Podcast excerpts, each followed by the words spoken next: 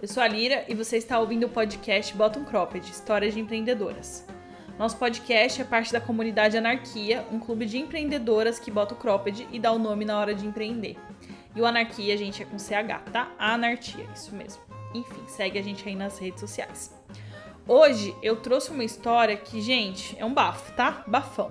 Vocês sabem que eu sempre alterno é, entrevistas com empreendedoras maravilhosas e bafões que elas me contam e eu sempre trago aqui. Às vezes em forma de pseudônimo, às vezes eu conto umas histórias minhas, porque, né, empreender, gente, é passar por umas situações que você fala, meu Deus do céu, vou pro céu. Quem me conta essa história é a empreendedora que a gente vai chamar de Gabriela, tá? Um pseudônimo aí. Então, bora passar um cafezinho, conhecer essa treta e não esquece de se inscrever aqui no, no nosso podcast de me seguir nas redes sociais, Anarquia com CH Clube, com Bemudo.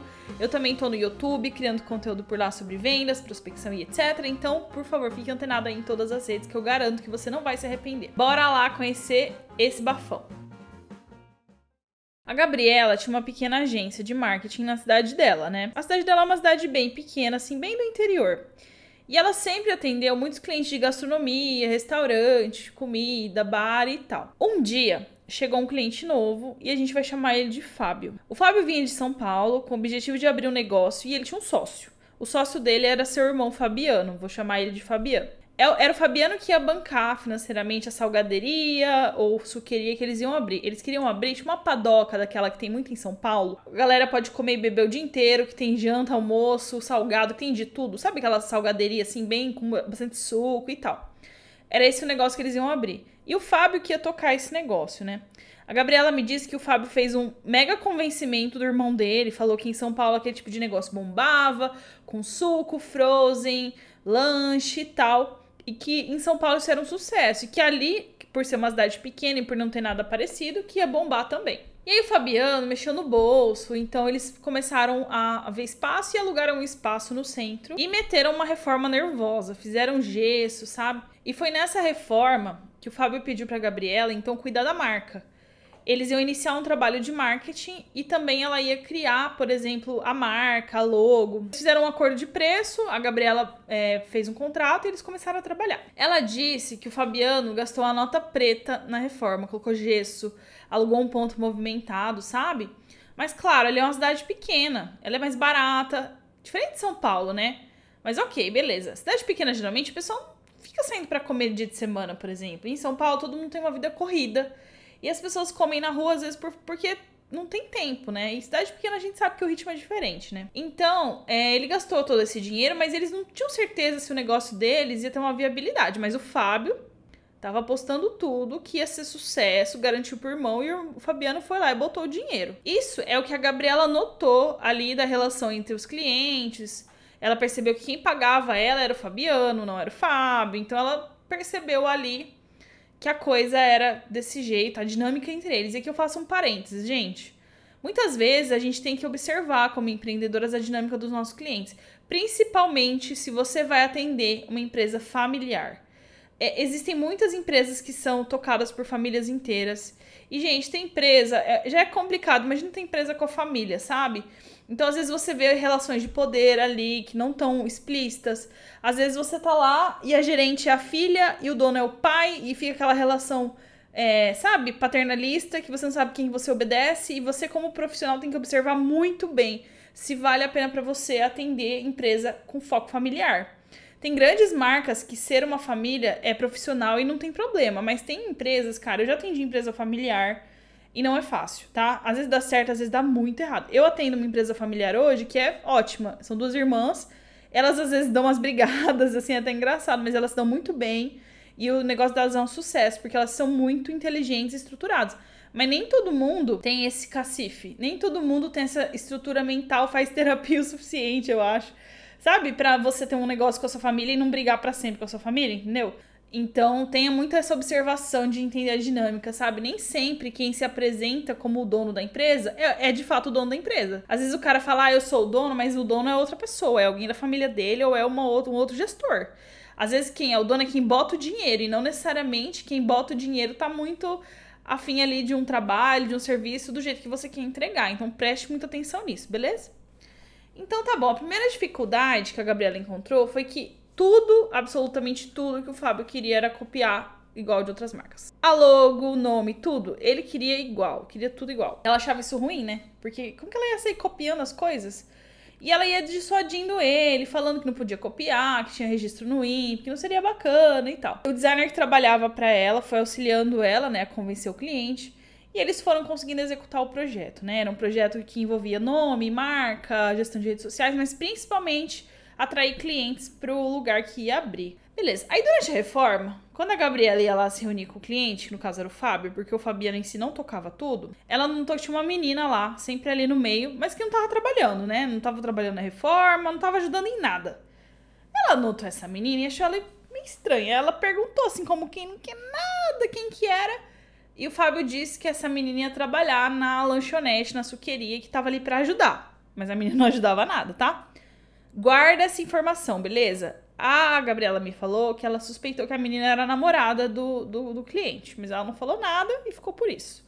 Guarde-me essa informação. Beleza, aí passada a questão de escolher a marca, fazer a logo, chegou a época de inaugurar. A Gabriela fez todo um projeto, chegou junto de influenciadores locais, porque ela conhecia bastante pessoal. Porque ela já trabalhava com outras marcas, ela já conhecia a galera, né? E aí o cliente, sem falar nada para ela, conseguiu uma permuta numa rádio, daria uma divulgação ali em troca de uns produtos. Ela já achou isso meio estranho, esse atravessamento. Mas a gente sabe que no marketing é comum alguns clientes serem meio atravessadores, mas tudo bem. Ela nem achou tão ruim, porque na cidade pequena, em cidade pequena isso funciona. Rádio é uma coisa que funciona, o pessoal faz permuta, então assim, dos males o menor. Beleza. Só que aí tinha uma coisa chamada pandemia de Covid-19. Eles inauguraram bem no começo do Covid. Então não teve como fazer festa de inauguração. Se vocês não lembram, em março, abril de 2020 mais ou menos, a gente tava indo um pouquinho em lockdown, né? Foi acho que o único lockdown que teve. E as pessoas estavam com muito receio. Então teve grandes coisas ali. Aí a Gabriela fez um trabalho maravilhoso nos stories, chamaram uma modelo para posar com os produtos, fizeram foto dos produtos. Aquela trabalheira sem fim que quem trampa com rede social sabe, né? Ela falou que o perfil tava lindo, que tava tendo engajamento, que tava tendo seguidores, que a coisa tava andando, sabe? E aí ela conseguiu mais parcerias com influencers, só que aí, o que aconteceu? Tinha uma influencer super bombada, ela conseguiu uma brecha ali com a influencer bombada e tal e mandou e combinou com o cliente que ela ia mandar tipo uns produtos para influencer fazer stories. Menina, não sei, ela me contou que ela não sabe o que, que deu errado na entrega, que os frozens que eles mandaram chegaram derretidos. Ela disse que ela ficou muito chateada, porque isso é uma coisa que você explica pro cliente que tem que ser feito. Você tem que mandar produto e tem que ser incrível a experiência pro influencer. E, e bem na época do Covid, não dava pra pessoa ficar pra lá e pra cá, né? Então tinha que ser entrega mesmo. Mas diz que essa ação, por essa falha aí do cliente, deu errado. Depois de um tempo, começou a vender, começou a engatilhar um negócio, tava indo, sabe? Tava indo devagar, tava indo devagar sempre. E aquele importante, né? A gente tem aí uma regra meio subentendida do mundo dos negócios de que as coisas têm que funcionar um ano ali no osso para começarem a dar certo. Esse povo não tinha aberto não fazia três semanas, entende? Se o empreendedor abre uma empresa achando que vai bombar na hora que, tipo, fui lá, bombei é isso, em um dia eu tô vendendo muito, e ainda sem ter feito nada muito ostensivo, ter gastado com reforma quando podia ter gastado com tráfico, outras coisas, ok, tá? Beleza. Mas a coisa não vai ser do jeito que você imagina. Ok. Ela notou que a tal menina tinha sumido. A tal funcionária de São Paulo que estava ali, que ela suspeitou que tivesse alguma relação com o Fábio. Ela, como quem não quer nada, deu uma assuntada e tal, porque, gente, tem que ficar de olho nas coisas, não tem jeito. Mas aí o Fábio respondeu que a menina não tinha gostado da cidade e tinha ido embora antes de inaugurar. Beleza, aí a Gabriela continuou com o trabalho. Até que numa sexta-feira, ela foi lá na suqueria tirar umas fotos e tal. Passou um bom tempo lá, fazendo stories, tudo certo. Fazendo foto de bumerangue, de, de suco e etc e tal. Bem aquela lanchonete, assim. Eu sei que muitas social medias atendem esse perfil de negócio, então ela foi lá, fez todo o trampo dela, foto de coxinha, foto de lanche, não sei o quê. Beleza, fez tudo isso na sexta-feira, postou, o feed tava lindo, tava tudo lindo. Tipo, ali já estavam colocados uns dois meses de trabalho da Gabriela, sabe? Aí, aí beleza. No sábado, 9 horas da manhã, ela foi postar os stories, porque no sábado era esse horário que eles abriam. Gente, todas as fotos do Instagram e todos os seguidores tinham desaparecido. Tinha sumido tudo. Ela entrou para ver se tinha sido arquivado e não tinha sido arquivado, tinha sido deletado. Ela ficou com medo no começo de ter sido uma invasão, né? Entrou um hacker, sumiu com tudo do perfil.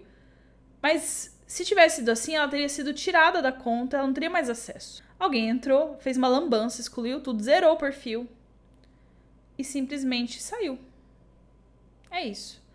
Ela ficou desesperada, ligou pro Fábio e ele disse que não sabia de nada. E aí ela foi correndo lá na lanchonete conversar, né? Porque vai que tinha sido uma zebra, porque ela tinha colocado autenticação em dois fatores, não tinha. Ela queria entender o que, que tinha acontecido. Só que ela suspeitou da menina. Ela levantou a hipótese de ter sido a menina pro Fábio, de ter sido a, a, a suposta funcionária de São Paulo. Porque ela tinha achado e suspeitado que a menina teria acesso à conta. E parece que tinha acesso mesmo.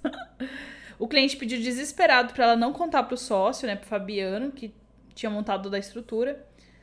E ela falou assim: Eu, você tá doido? Quem me paga é o Fabiano. Eu não vou esconder isso dele, porque quem paga meu FII mensal aqui é o Fabiano. E aí ela foi lá e contou pro irmão mais velho. Falou: Cara, aconteceu isso, excluiu todo o meu trabalho, todas as pessoas estavam ali. Ela falou assim: Cara, é tão difícil conseguir um tráfego orgânico, conseguir as pessoas te sigam, conseguir criar uma audiência ali, né? E a menina vai me exclui tudo, gente. Ela zerou a conta. Gente, eu nem sei que eu teria feito em algo assim, né? Não sei. Enfim ela foi bem paciente, sabe? Bem assim, entendeu. E nesse dia mesmo ela repostou tudo de novo. E assim, seguidor que tinha vindo por causa da campanha de rádio, seguidor de tráfego, foi tudo pro saco. Ela repostou tudo de novo, refez legenda, refez destaque, seguiu pessoas. Enfim, começou do zero. E assim, pensa comigo, gente. Se tem alguém acompanhando seu Instagram e acontece algo assim, sem explicação. Se você não falar que foi um hacker, fica feio pra sua cara. Imagina, ter que explicar isso. Ai, minha namorada, ex-mulher, sei lá, foi lá e ferrou o Instagram da minha marca. Imagina que bafão. Enfim. Aí ela falou que ela refez tudo. Passou a noite, sábado, domingo trabalhando para refazer tudo. De repente, de noite, o Fábio foi lá e bloqueou ela no WhatsApp. ela já achou esquisito, sabe? Ela já falou: ih, o cliente me bloqueou no WhatsApp. E o irmão mais velho, o Fabiano, né, outro sócio, liga para ela e fala que o irmão tinha simplesmente ido embora, gente. Largou ele na mão, falou para ela exclui tudo, não vamos mais fazer esse trabalho. Gente, ela ficou muito arrasada. Ela falou que ela ficou mais arrasada até pelo irmão que tinha passado por tudo aquilo, sabe? Poxa, o cara investiu, o cara ajudou, o cara colocou dinheiro, reformaram, e aí, por causa de uma mulher aleatória, o outro irmão botou tudo a perder. Ela gelou mesmo, ela falou, ai, cara, além do dinheiro, né, que ela tava contando, tudo que ela fez de trabalho, mas ela ficou com muita dó dele. Diz que ele largou o irmão dele cheio de conta para pagar, ficou três meses reformando o espaço e o espaço durou três semanas aberto. Quase que a Gabriela não consegue receber pelo trabalho. Aí o cliente, que no caso era realmente Fabiano, ainda alegou para ela que ela tinha trabalhado pouco. Porque, ai, o mês não virou, então você trabalhou menos de um mês, não queria pagar. E ela insistiu, falou que não, que ela trabalhou dobrado, porque ela teve que recuperar o perfil do zero em dois dias. E ela que falou que conseguiu receber grande parte. Ela falou ainda que ficou com dó dele, deu um desconto e tal, mas que enfim, foi uma situação esdrúxula e que hoje em dia na cidade, o cliente, né, no caso o Fabiano, nem olha mais na cara dela. Sendo que foi o irmão dele que causou tudo. O que, que vocês acharam da treta de hoje, né?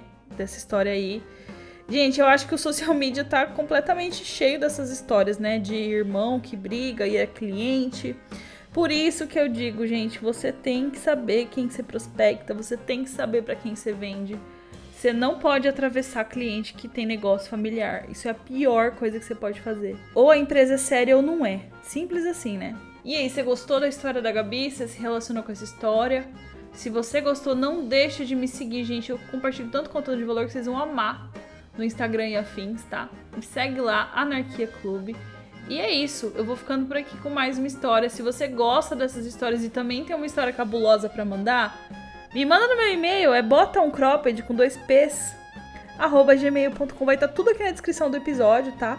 E também tá tudo lá no meu Instagram. Eu vou ficando por aqui com vocês, gente. Um beijo, até o próximo episódio e tchau! Mulher reage bota um cropped.